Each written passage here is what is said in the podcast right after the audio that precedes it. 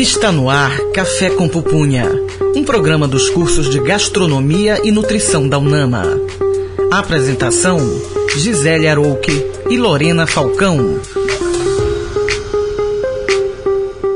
Ouvinte. Você está na Rádio Nama 105.5. Eu sou Gisele Arouque. Eu sou Lorena Falcão. Este é um programa dos cursos de Gastronomia e Nutrição da UNAMA. E hoje participam conosco os alunos Júnior Torres, Marília Pantoja e Tainá Yunis. E o tema do programa de hoje vai tratar sobre a história da panificação nossa convidada é Andréa Pinto, tecnóloga de alimentos, mestre em ciência e tecnologia dos alimentos pela UFPA e docente dos cursos de gastronomia e nutrição da UNAMA. Seja bem-vinda, Andréa. Bem-vinda, Andréa. Olá, uma satisfação muito grande estar aqui com vocês. Poder falar de pães para mim é sempre muito gratificante e mostrar para as pessoas, né, um pouco mais da história que faz parte tanto do nosso dia a dia quanto do futuro, do passado, do presente. Então, muito obrigada pelo convite. É um prazer estar contigo, Andréia, aqui. Que bom. Mas antes de nós começarmos, vamos de música com a Tainá.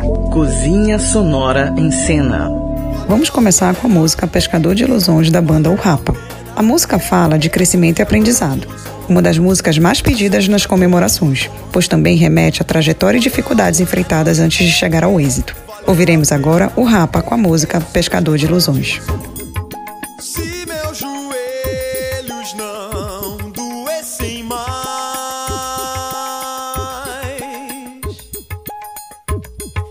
diante de um bom motivo que me traga fé,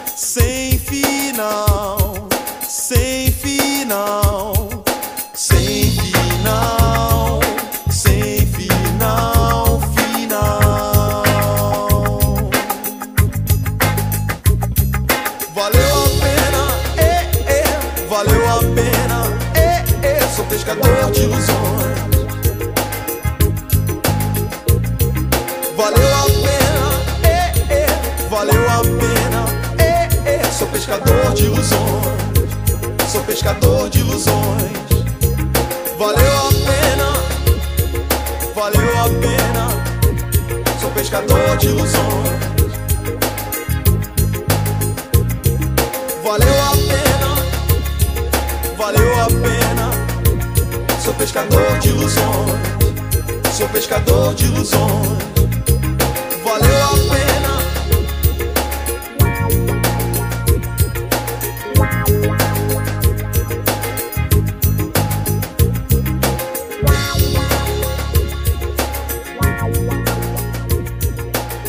Acabamos de ouvir o Rapa com a música Pescador de Ilusões. Café com pupunha na história.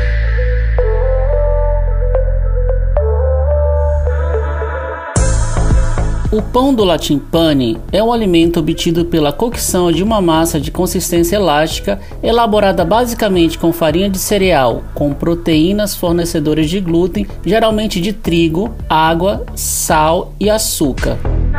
O aparecimento da máquina ocorre somente no século XIX com amassadeiras hidráulicas ou manuais, com um custo muito alto e também com grande rejeição. Hoje, o trigo é tratado em moinhos e lavado escorrido e passado por cilindros que separam o grão da casca. Podemos citar alguns tipos de pães, como levedados com adição de levedura fermenta a massa, produzindo pães mais macios, e ázimo, não fermentados, que produzem pães geralmente achatados e consistentes. O país que come mais pão é o Marrocos, sendo em média cada marroquino come 100 kg de pão por ano. Café com pupunha. Chama na conversa. O tema do programa de hoje é a história da panificação e temos como convidada Andréa Pinto. Bom, mais uma vez seja bem-vinda, Andréia. Vou começar te fazendo uma perguntinha a respeito da história, né? Como o homem começa a ter o pão como um alimento, né? Como, como uma base alimentar dele na história? Bem, isso é bem interessante porque eu sempre falo que o, o, o pão esteve ao lado do homem, né? Desde o princípio. E a partir do momento que o homem começa a cultivar grãos, né? Então, na descoberta da agricultura, ele começa a perceber nos grãos uma grande fonte de energia para aquele dia de, de labuta, né? Ele, ele precisava de muita energia para o trabalho dele. Então, nesse período, ele já começa a consumir esses grãos, só que muito de forma in natura, é, sem a gente não, não pensa na panificação nesse momento como o pão de hoje. Os pães naquele período eram pães não com as características que nós temos hoje. Na verdade, a gente começa a consumir pães como se fosse um, um mingau. Porque, na verdade, o pão né, é um, um, um processo onde eu pego esse grão, hidrato e aqueço. Só que ele começa como um mingau. E aí, a partir dessas papas, processo vai mudando, mudando, e durante a história, e até hoje a gente muda a panificação, né? Até hoje a gente acrescenta novos ingredientes, a gente muda alguma coisa no processo, mas existe um processo que é obedecido até hoje, né? Mas então a gente começa a consumir pães no momento em que a gente inicia o plantio dos cereais, dos grãos, de modo geral. Mais ou No- menos em no- que época na na, nossa pré- histórica, na história, cronologicamente Olha, falando? A gente no período, o período neolítico, no período neolítico, que aí o homem ele já começa a, a se estabelecer em alguns locais, ele começa a plantar, ele começa a, a domesticar animais. Então, nesse momento, ele começa também a consumir esses grãos já de forma mais elaborada, não só o grão in natura, mas também gelatinizado, né? Hidratando e aquecendo. Ok. Muito bem. E é interessante, né? As pessoas, é, é, você está começando a contar essa história pra gente, né? A gente também vai ter outros momentos da, desse bate-papo, mas já vai aguçando as pessoas, né? Porque é, o pão ele é muito rotineiro, né? Ele é muito cotidiano. A gente nem consegue às vezes imaginar um pão que tenha sido de uma outra forma, né? Uma forma bem rústica que a gente não tenha, é, é, que não faça parte mais da nossa realidade, não faça parte dessa realidade atual que a gente vive, né? É, então, porque ele é tão cotidiano, né, e- Lorena, que a gente custa acreditar que ele possa ter sido apresentado de uma outra forma, não é isso? Exatamente. É, nesse período, tem uma expressão que eles é, que eu já encontrei em algumas leituras, né? Que eles falam que os pães eles tinham característica tosca. Uhum. Era como um- uma pedra. Não tem. Eu falo para meus alunos, né? Eu sempre falo o seguinte: falo, gente, A gente até hoje ainda faz pães assim, que às vezes duro, que alguns alunos falam, ah, professor, eu fiz um pão tão duro, parecia uma pedra. Imagina antigamente, que não se tinha equipamentos, se as farinhas eram farinhas ainda muito rudimentares, o processo de moagem era um processo manual. E então, com pedra, né, Andréia? É verdade que era um processo com as pedra. pedras sobre pedra, né? Eu estava vendo uma vez um Discovery Channel que, que mostrava aquelas pessoas que foram encontradas, né, naquela época, que tinham resquícios de desgaste dentário e deve ter sido em função da alimentação da época, né? Interessante. Os egípcios, Gisele, eles eram considerados como os comedores de pães. Então a cultura deles em comer pães, em processar pães, era muito forte. E aí o processo de moagem era um processo que ocorria assim entre duas pedras. Tipo, eu pegava o grão, uma pedra maior, mais plana, né? E uma pedra que coubesse na, na mão. E ali ele ficava fazendo uma maceração e obtinha a farinha. Só que não vinha só a farinha, vinha também resíduos de pedra e no processo de mastigação ele acabava consumindo essa, essas pedrinhas dentes, ficava muito gasto. Imagina. São algum, alguns momentos da história, né, que, que ficam marcados. Eu falo que os egípcios eles foram importantíssimos para, acho que até hoje muito do que a gente tem vem e a panificação não não não poderia ficar de fora. Os egípcios eles aprimoraram o processo de panificação e eles deixaram muitas informações para gente. É, a primeira padaria no mundo surge aí no mundo antigo ainda e depois vai passando por várias mudanças e, e, as mudanças acontecem até hoje, né? Legal. Muito bem. Cozinha sonora em cena o maior hit de uma das maiores bandas inglesas dos anos 90, Bittersweet Symphony. É uma ode à nossa habilidade de mudar como seres humanos. Eu sou um milhão de pessoas diferentes, dia após dia. É só um dos grandes versos que Richard Ashcroft escreveu para essa música. Ouviremos agora The Verve com a música Bittersweet Symphony.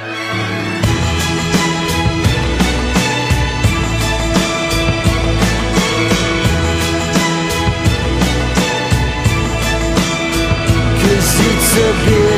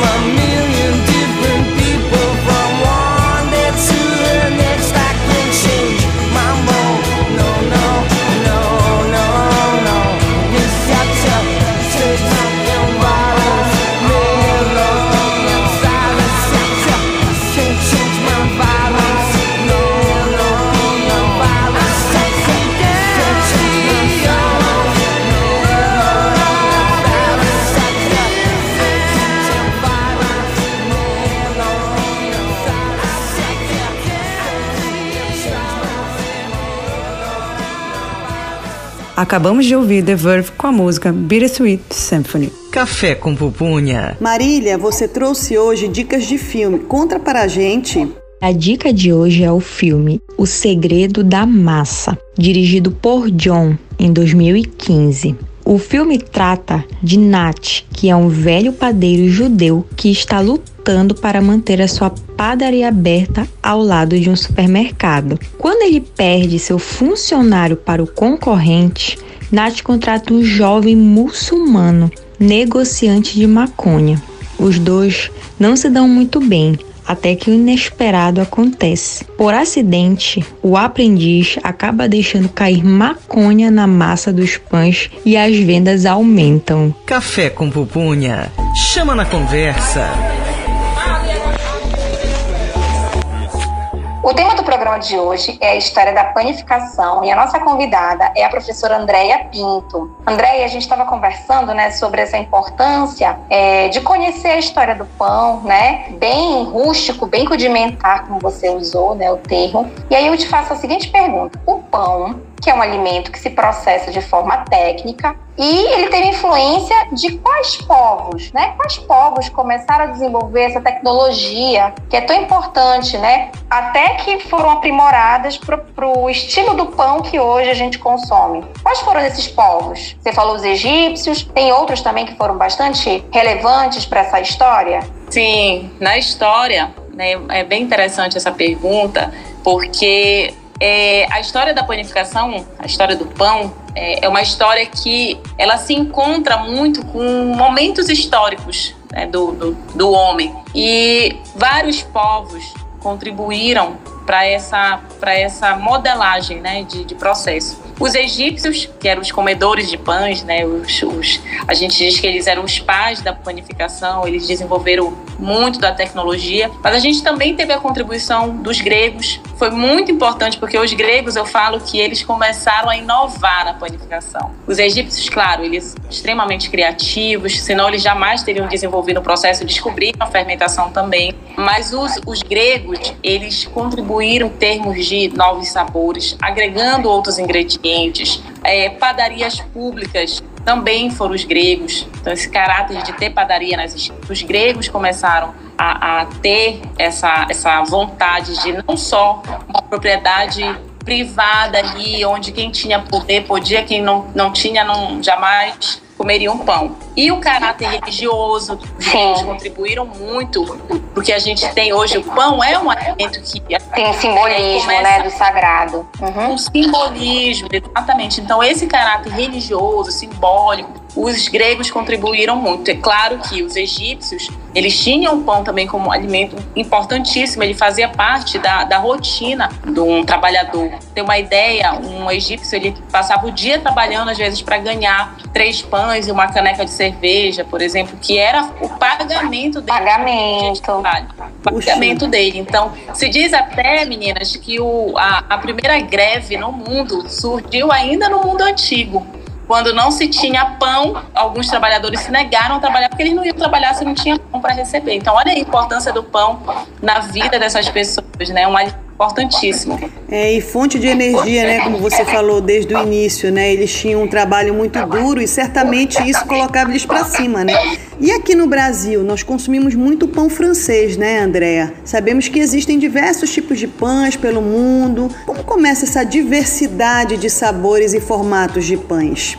É, a partir, é, é, assim, eu falo que a tecnologia da panificação, né, ela precisou constantemente ser ajustada. O homem ele foi muito curioso na panificação. Ele é muito curioso, né? Mas o pão era um alimento tão importante que ele ia a fundo. Então, a gente começa a moer os grãos utilizando esse processo de moagem manual. Depois a gente utiliza moinhos maiores com o movimento é, é, através do homem, depois animais, depois moinhos hidráulicos. A gente foi avançando nesse processo de moer farinhas. Então a gente foi aprimorando a tecnologia de se obter farinhas mais claras, mais finas, e isso possibilitou o homem de, de, poder avançar na panificação, de poder hoje em dia a gente comer um pão, um pão trançado, né, um pão com um brilho maior, um pão rebuscado. A gente vê pão aí no formato de jacaré, de tartaruga. Né? Por quê? Porque a farinha foi constantemente um objetivo muito grande do homem. Tanto é, Gisele, que hoje em dia nós temos farinha assim que num plantio de trigo, por exemplo, você tem laboratórios para analisar o processo de crescimento desses grãos desde o momento que ele está ali como semente, o brotamento dele extremamente importante.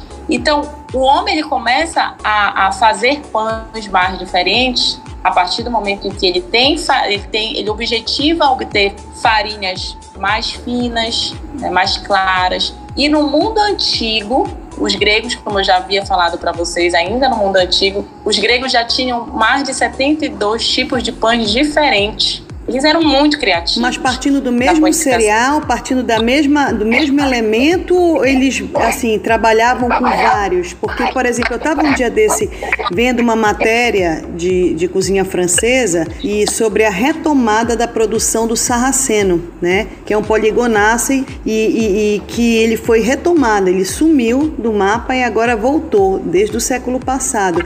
Quais eram os tipos de grãos que eles, eles cultivavam? Nesse, quando ele começa na agricultura, né, ele já tem o trigo, ele já tem o sarraceno, ele já tem é, cevada, ele já tem assim, alguns tipos de grãos, porque ele também já fermentava para obter cerveja. Perfeito. Então, como, como, ele já, já sabia fermentar, como ele já tinha acesso a esses grãos, ele foi aprimorando foi aprimorando o processo de, de moagem, porque o grande desafio na panificação, Gisele, é a farinha. Então, a partir do momento em que ele, ele começa a aprimorar o processo de moagem, tanto é que se a gente for parar para estudar cada parte da, da, da, panificação, você tem assim, informações gigantescas. Porque só a história dos moinhos de obtenção das farinhas é uma história assim que vai carregar informações é, esplêndidas, sabe? Porque foi um foco que o homem teve, foi de obter. Pra você ter uma ideia, na Idade Média, os reis, eles demonstravam poder quando ele obtinha uma. Se ele, se ele era um rei que tinha farinhas claras, finas, ele era um rei com uma alta tecnologia para aquele período. De, tem algumas histórias que contam até que os reis passavam, porque eles comiam, comiam pães crus, porque eles colocavam lá aqueles banquetes enormes, né? Com pães brancos, bem brancos, que era para impressionar as pessoas quando chegassem ali e vissem aquele banquete com pães claros. Então isso demonstrava que era um, se tratava de um rei de um poder muito grande para obter farinhas dessa tamanha qualidade. Só que aí depois ele obtinha uma gastroenterite, né? E acabava adoecendo, passando muito mal. Com certeza. Com certeza. Porque interessante. Olha, esse papo tá excelente. Mas vamos agora fazer um intervalo e no próximo bloco continuamos com mais música, informação e entrevista. Nós estamos no programa Café com Pupunha na Rádio Nama 105.5. Estamos apresentando Café com Pupunha. Café com Pupunha.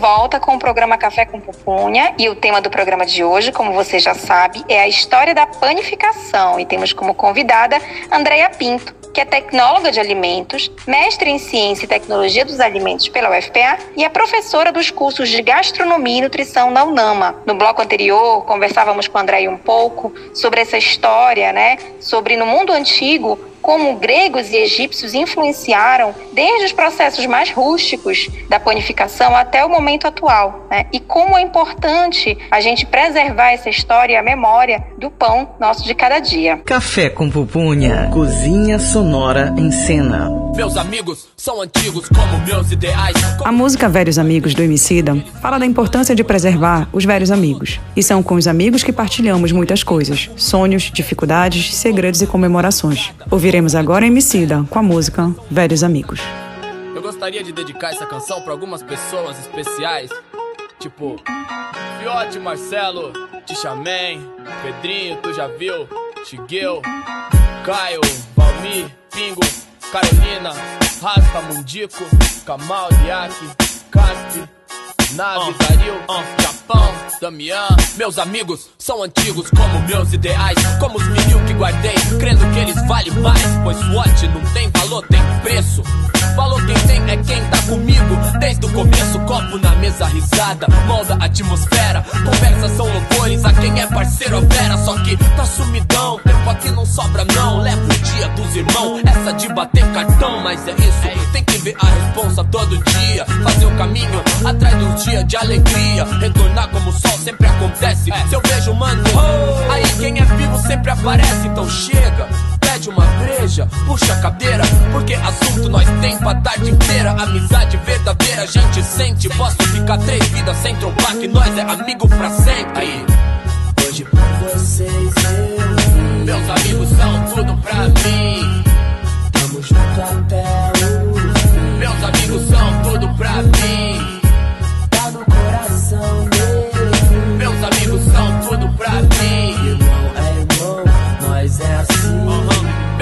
Aí, aí. tudo pra mim. Fala se fulano casou, ciclano morreu, Beltrano mudou, desapareceu. Um virou pastor, outro se perdeu. Vários largadão vivendo a vida que nem eu, Nadi. Fazer um dia sem atrasar ninguém. Sei que é melhor pra mim trilhar os passos do bem. Com fé no sapatinho, pois coragem nós tem. Os gorós chegando ao fim, vários assuntos vêm. Ocasiões assim me deixam risonho. Lembram que a gente é feito das mesmas coisas que são feitos dos sonhos. Medonhos dias vêm, vão e vão, pois não vão. Enfraquecer o elo entre eu e meus irmãos. Olhar sincero, tamo junto de coração. E sempre que eu trombo tio, é mó satisfação. Botar o assunto em dia, matar saudade. Tem nada a ver com sangue, família, afinidade. Hoje por vocês eu Meus amigos são tudo pra mim.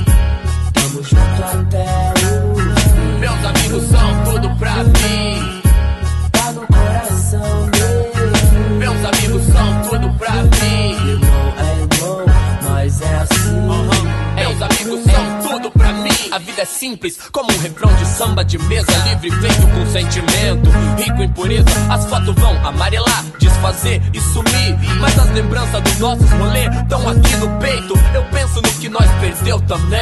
Mas penso e dou valor a tudo que nós ainda tem. Segunda-feira em volta da fogueira, sorrindo. Parece que só eu vejo, a função tá diminuindo. Nosso futuro não dá pra decifrar, é incerto. Eu fico tentando adivinhar quem vai estar aqui na próxima semana. Gargalhando pra sufocar as agonias suburbana. Dizer que vai melhorar pras crianças. É o choque do desfibrilador na esperança. Viver é sentir saudade das épocas de alegria. Lutar pra manter próximo quem fez brotar esses dias. Então, hoje por vocês eu Meus amigos são tudo pra mim. Tamo junto até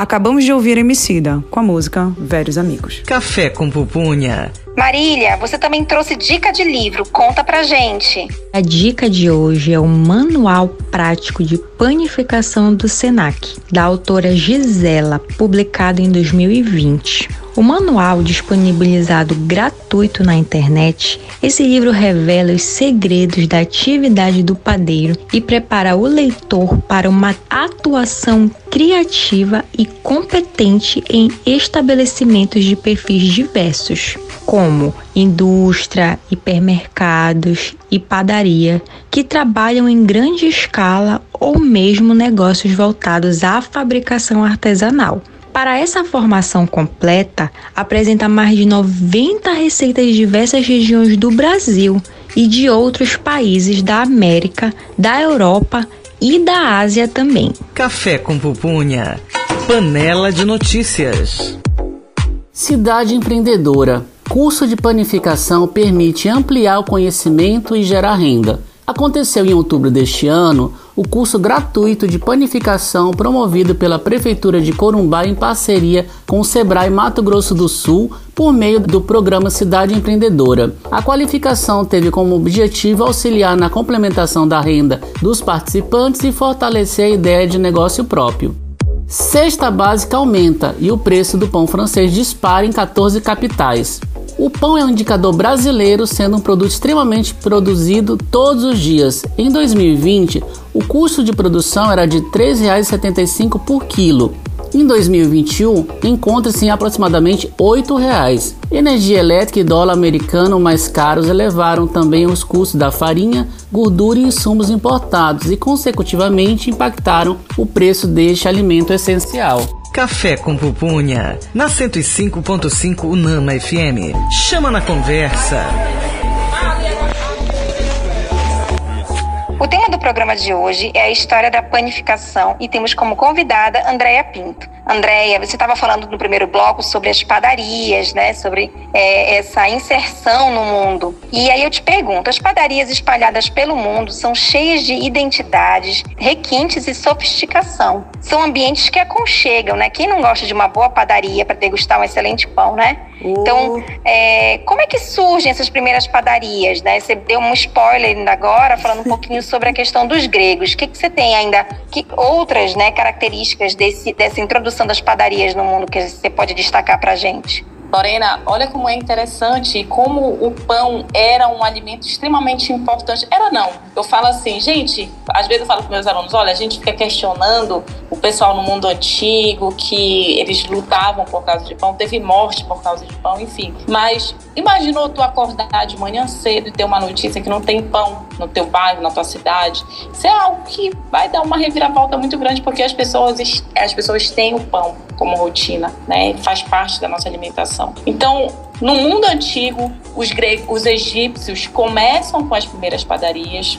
Os gregos dão esse caráter público às padarias. Os romanos começam a levar essas padarias para toda a Europa pela questão da expansão territorial e também os romanos eles começam a profissionalizar os padeiros então, nesse momento ainda, você tem já o início aí de escolas para padeiros. Ok. A partir daí, com a queda do Império Romano, estou tentando mostrar um pouquinho o que vai acontecendo com a padaria. Com a queda do Império Romano, as padarias elas ficam durante um período aí restritas um pouco a, aos reis, mas os, os, camponeses, por exemplo, eles tinham também, sabe esses fornos? A gente vê em alguns filmes fornos coletivos, né? Que as pessoas iriam, lá uhum. e assavam seus pães. Nesse momento aí da Idade Média, a gente tem isso também acontecendo, porque as pessoas elas, elas passaram por um processo de muita escassez na Idade Média de alguns alimentos e o pão ele teve também esse momento. Só que aí, quando a gente vai para a Revolução Industrial, Revolução Francesa e tudo, na França, a gente começa a ter as padarias que já eram públicas, elas passam a ter essa característica mais sofisticada. Na Revolução Industrial, a gente tem já a industrialização de alguns processos extremamente necessário, né, porque a população aumentava a concentração e precisava-se de pães, né, precisava desses pães disponíveis para a população. Então, foi um, uma transformação que o homem nunca deixou o pão longe dele. O pão sempre se manteve muito próximo e as padarias elas passaram por esse processo de modificações, mas sempre trazendo algo novo, sempre trazendo algo novo. E hoje, né, falando um pouco mais assim de Belém, eu falo que quando eu tinha mais ou menos, não faz muito tempo, tá, gente? Mas quando eu tinha mais, meus 15 anos de idade, eu lembro de algumas padarias em Belém que vendia pão francês era pão bengala, não era nem pão francês, gente, tô mentindo. Era pão bengala e o pão massa fina, que ele era assim, Sim. ele era comprido. Sim. Eram praticamente esses dois pães que, que nós tínhamos aqui na nossa cidade. E de um tempo para cá, eu coloco aí mais ou menos no máximo, no máximo, de 10 anos para cá, nós começamos a conhecer outros pães. Diferente, Porque né? entra um processo. Exatamente. A gente começou a saber o que é um brioche, o que é um pão australiano. E aí a gente começa a ter padarias em Belém que trazem esses produtos aí novos, com outras características que passam a fazer parte da nossa rotina também, que até então não fazia. Então, olha a transformação e, e, e como as padarias se moldam de acordo com a população. Hum. E, Andréia, é interessante tu teres comentado fazendo esse, essa conexão com a localidade onde a gente está inserido, que é Belém, por exemplo, né? Para quem é de Belém, obviamente, mas quem mora em outros municípios, até mesmo outros estados, porque a gente sabe, né, Gisele, que o café com pupunha ele tem aí extra território, né? É, mas é legal porque, ao passo que muitas pessoas, inclusive, a gente não pode nunca esquecer que a pandemia fez a gente refletir, injetar novos hábitos, muitas pessoas começaram a produzir pães, ao passo também que eu, como nutricionista, por exemplo, ainda vejo. Um dia desses eu estava num evento e as pessoas perguntando: tem que cortar o pão mesmo? Tem que tirar o pão da alimentação?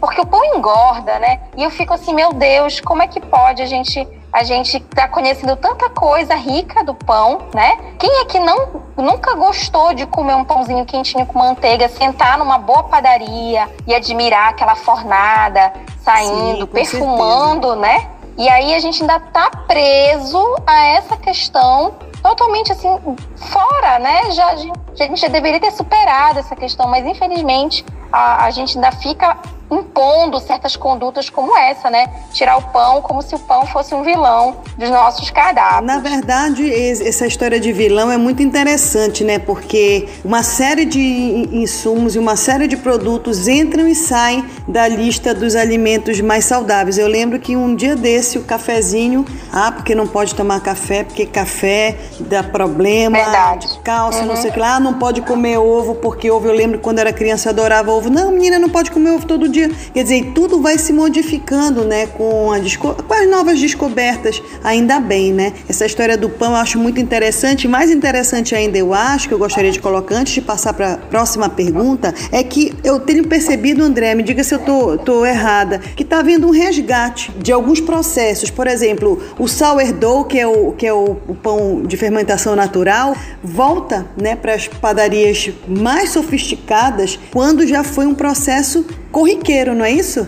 O pão, ele faz parte da nossa rotina e só complementando a questão da localidade, é muito interessante que aqui no Pará, muitos municípios têm os seus pãezinhos. Nem sempre a gente vai encontrar um pão francês em todos os municípios. Hoje em dia, claro, com, com a evolução, com acesso, a gente já tem municípios, mas antigamente você ia para o interior e tinha aquele pão característico daquele interior. E mosqueiro ainda Quem não conhece isso, o pão né? de abaité, o pão, o de mosqueiro. de mosqueiro. Exatamente. Então, assim, tem muitos locais de, do, do Pará, eu acredito que em outros locais de, de outros estados, tem esses pães característicos. Mas respondendo essa questão da qualidade, do, do consumo, né, e dessa questão do pão como vilão, eu sempre falo o seguinte: o pão ele é um alimento que ele foi feito para nossa rotina realmente, porque é um alimento que ele traz a energia necessária para você começar aquele dia de, de labuta. Quem não precisa de energia ao acordar? Só que realmente a gente foi modificando o processo de produção de pães. O pão ele começa a ser produzido com fermentação natural. Então. E por mais que a gente fale o seguinte, que os pães eles, eles começam a ser produzidos sem fermentação natural e depois eles são fermentados, mas aí tu faz uma análise. O pão que era feito lá antigamente, ele era produzido, ainda lá no mundo antigo, ele era produzido e com certeza ele tinha que aguardar para entrar no forno. Não tinha fermentação natural? Com certeza tinha. Certamente. A fermentação natural, às vezes, ela ela acontece, é, só que ela acontecia de forma imperceptível, porque eles não tinham conhecimento. Mas aí, a partir do momento que eles, eles têm conhecimento do que a fermentação existe, que eles conseguem agregar ali maior leveza, melhor crocância a esse pão, talvez não tão crocante, porque a farinha não, não contribuía para isso, mas ele começa a ver a fermentação como um ponto positivo, ele começa a comer pães ainda mais intensamente, e a fermentação natural ela é um processo que ajuda a, na digestão desse pão, porque a fermentação natural ela acidifica, ela, ela produz ácidos orgânicos que a gente fala. Então isso ajuda na digestão do pão. Só que aí, o que, que a gente fez? A gente quer tudo muito acelerado. E eu, eu sempre falo assim, poxa, vocês exigem tanto do pão, vocês querem que o pão fermente rápido, poxa, mas o queijo ele não fermenta rápido como o pão. O vinho não fermenta. Verdade, rápido. verdade. Boa analogia. A cerveja também, né? A cerveja Pois é, e por que o pão tem que fermentar em 40 minutos? Eu sempre questiono isso, porque se é um processo de fermentação também. Só que aí o homem meteu o pé na frente e disse: não, eu quero que fermente em 30, 40 minutos. Aí criou o fermento biológico para acelerar o processo. E esse processo de aceleração fez com que a gente pagasse o preço. E hoje o nosso pãozinho ele é tido como um vilão Mas mesmo assim, é um, eu falo que ainda é um vilão bonzinho. Porque existem vilões muito piores, né?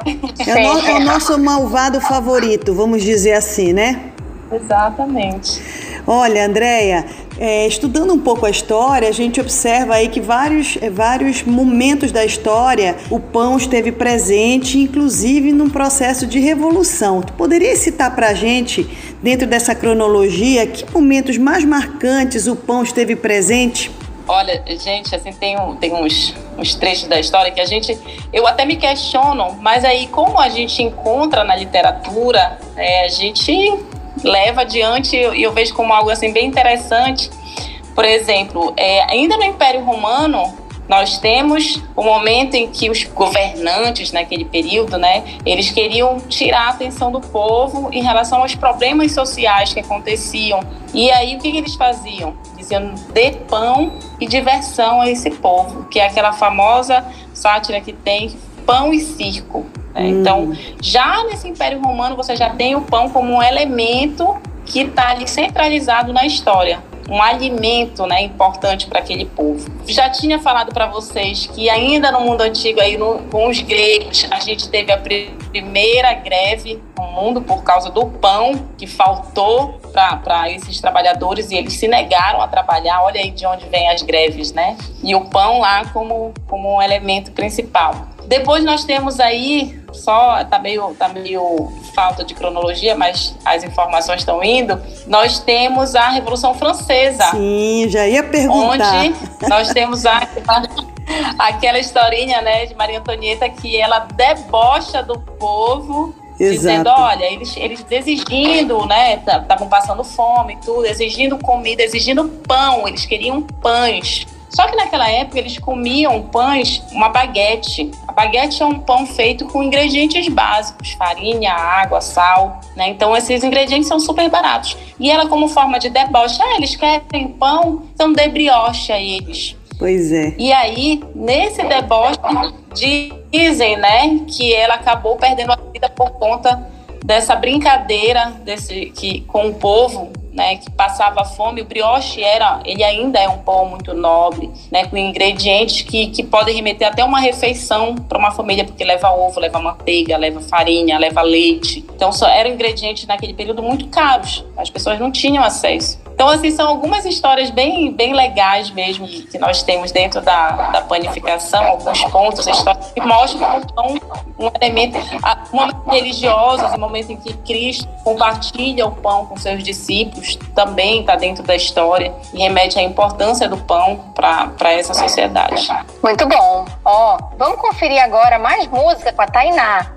Cozinha Sonora em Cena.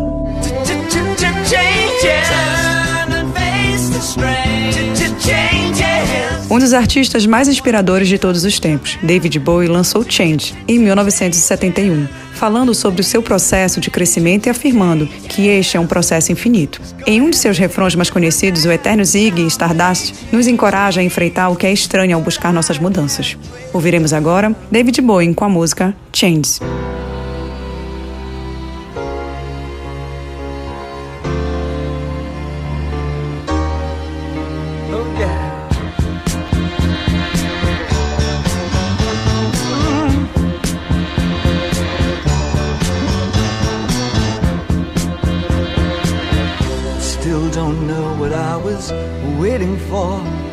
My time was running wild, a million dead end streets. And every time I thought I got it made, it seemed the taste was not so sweet.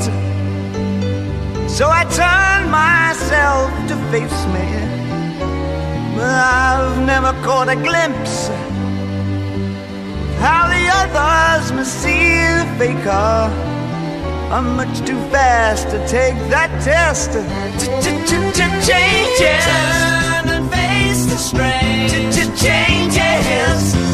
Don't wanna be a richer man. Changes. Turn and face the strain. Changes. It's gonna have to be a different man. Time may change me,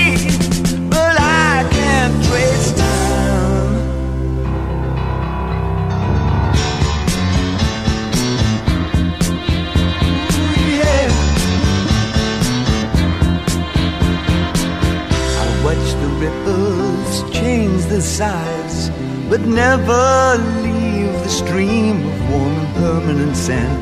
So the days float through my eyes, but still the days seem the same. And these children that you spit on as they try to change their worlds are immune to your consultations. They're quite aware of what they're going through. Changes Turn and face the strange. Changes. Don't tell them to grow up out of it. Changes Turn and face the strange. Changes. Where's your shame? You've left us up to our accident. Time may change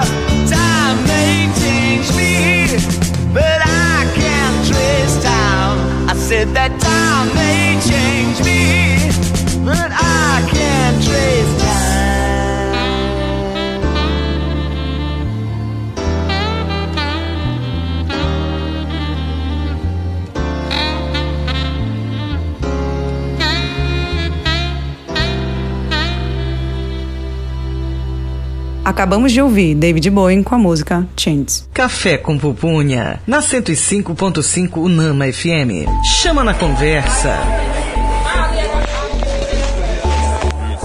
O tema do programa de hoje é a história da panificação e temos como convidada Andréa Pinto. E Gisele, esse, esse programa está trazendo muita coisa bacana, né, sobre o tema dos pães, né, dessa história da panificação. Ah, eu queria terminar o programa perguntando para Andréia, né, Andréia, como é que a gente pode ressignificar esse pão, né, que as pessoas consideram ainda como um alimento vilão ou proibido e que a gente tem tentado aqui ao longo do programa destacar a relevância dele tanto histórica quanto simbólica, né? Um alimento também inclusive Nutritivo, nacional, nutritivo.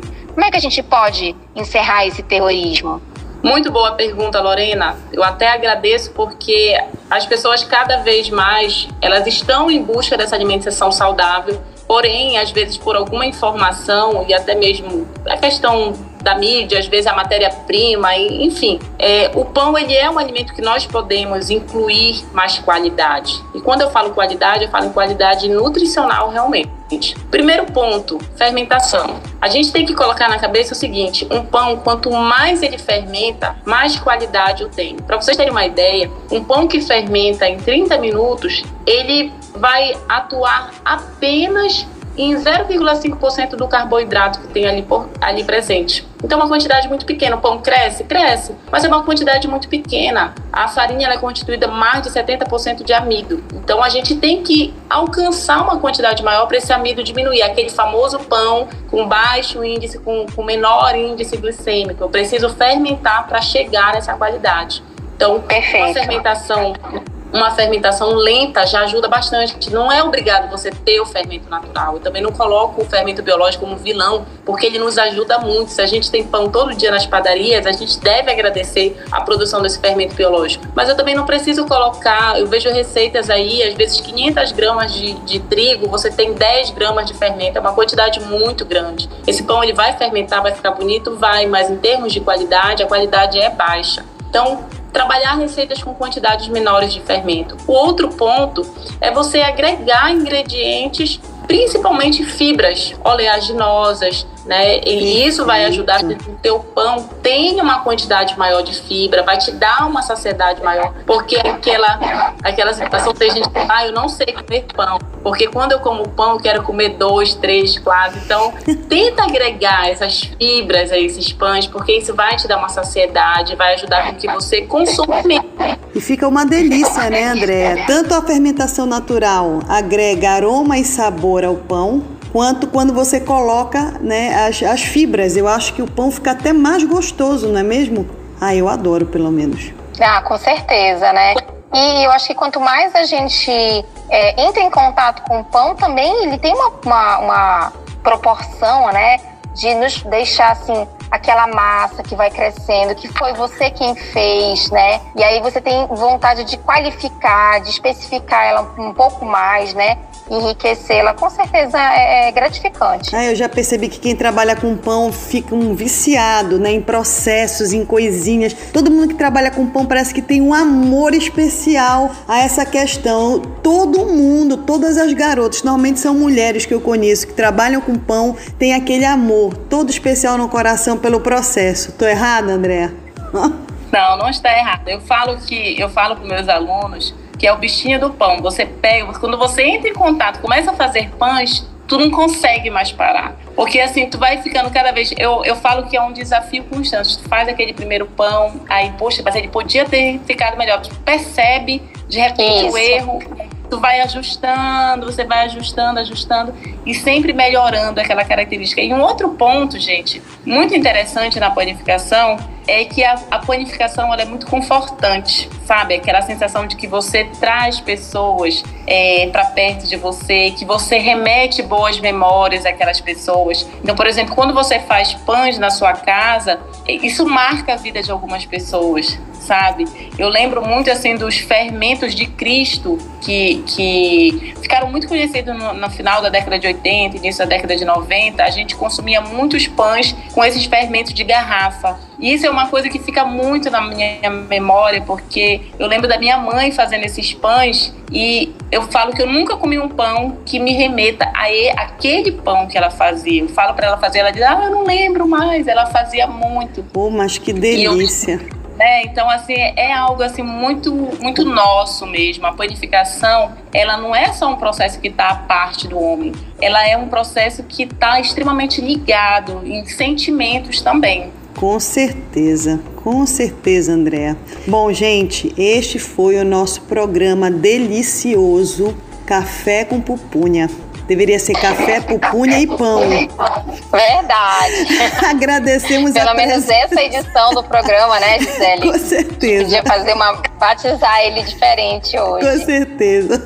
E nós agradecemos obrigada. a presença da nossa convidada, Andréia. Muito obrigada por abrir sua agenda, o seu coração para conversar com a gente sobre esse assunto que é tão orgânico, que tem tanto a ver com a nossa, com a nossa vida, com o nosso cotidiano, viu?